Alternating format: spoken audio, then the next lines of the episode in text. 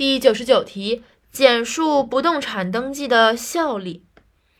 这道题暂时没有什么太大的逻辑，但它主要是有两种情形嘛。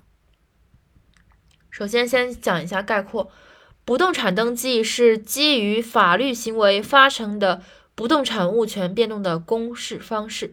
不动产登记是一种公示方式，这是一个定性。其实它的范围是基于法律行为发生的物权变动的公示方式，所以不动产登记是基于法律行为发生的物权变动的登的公示方式。对该公示产生何种效力，以及欠缺该公示产生何种法律后果，民法典采取的是登记生效和登记对抗相结合的做法。其中，登记生效主义是原则，登记对抗主义是例外。也就是说，登记作为生效要件是不动产登记的原则，登记对于作为对抗要件是不动产登记的例外。所以，这个总括的就是分为两部分：第一部分强调的是不动产登记是个啥；第二部分强调的是我国民法典是什么样的规定。再来一遍，就是不动产登记是基于法律行为发生的物权变动的的公示方式。我国民法典规定的方式主要有登记生效。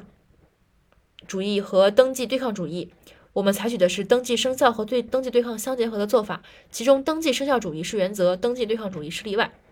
然后，民法典的规定是这么说的：说不动产物权的设立、变更、转让和消灭，经依法登记发生效力，未经依未经登记不发生效力，但法律另有规定的除外。这就是一个表述了。首先，第一大方面，生效要件的情形。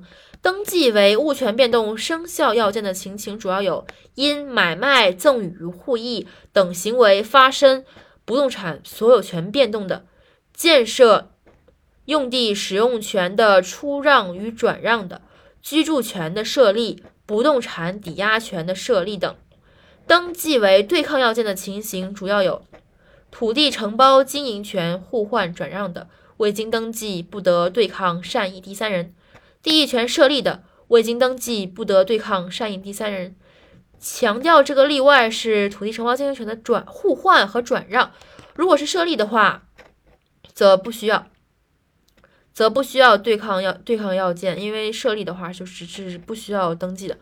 然后第二个方面的例外就是地役权设立时未经登记不得对抗善意第三人，不登记也生效，但是未经对未经登记不得对抗善意第三人。